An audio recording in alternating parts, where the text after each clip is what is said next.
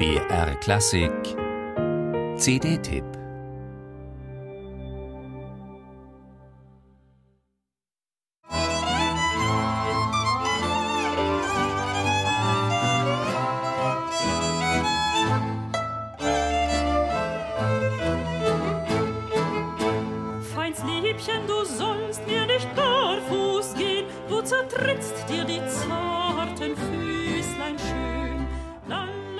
Die Vorlage selbst war bereits Volksgut, ehe Johannes Brahms sie in die Finger bekam und zum Kunstlied veredelte.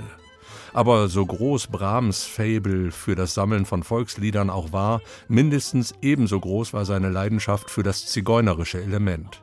Nicht in Konservatorien begann seine musikalische Biografie, sondern in Hamburger Hafenkneipen und Unterhaltungslokalen, wo der eigene Vater zum Tanz aufspielte. Genau hierauf hebt die neue CD von Musik Simili ab. Es glänzte wohl nieder, ich sollte doch wieder zu meinem Liebchen, wie mag es ihr gehen. Der Gang zum Liebchen, ursprünglich ein böhmisches Volkslied und von Brahms zum Kunstlied für Singstimme und Klavier geformt, erlebt hier eine Art Renaturierung. Das Ganze basierend auf der Erkenntnis, dass sich echte Zigeunermusik schon immer fremder Quellen bedient und daraus eigenes, höchst Vitales gezeugt hat.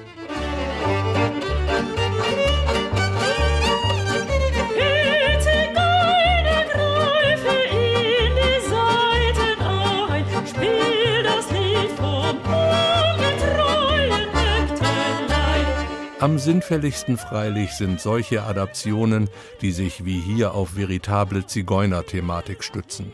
Als vokale Gegenstücke zu seinen ungarischen Tänzen schrieb Brahms seine Zigeunerlieder eigentlich zum hausmusikalischen Gebrauch als Gesangsquartette mit Klavierbegleitung. Unter den Händen von Musik Simili wird daraus eine mitreißende balkaneske Nummer, gewürzt mit entsprechend gekonnten improvisatorischen Einlagen und jederzeit geeignet, einen ganzen Saal mitzureißen.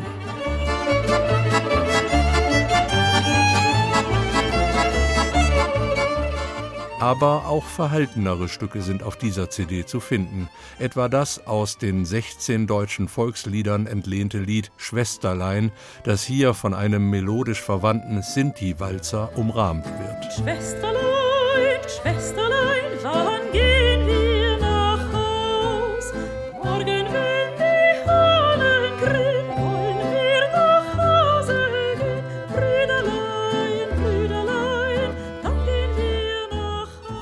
Während sich die erste Hälfte dieser CD der Rückführung Brahmscher Volks- und Kunstliedvertonungen widmet, präsentieren Musik Simili im zweiten Teil Eigenkompositionen des Akkordeonisten Mark Hensenberger.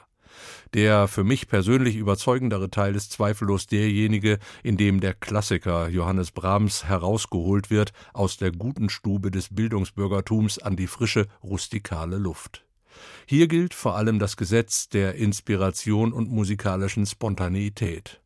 Von beidem besitzt das Ensemble reichlich oder um es mit den Worten des legendären ungarischen Geigers Eduard Remeni zu sagen, mit dem Brahms befreundet war, werde ich heite Kreizer-Sonate spielen, dass sich Haare fliegen.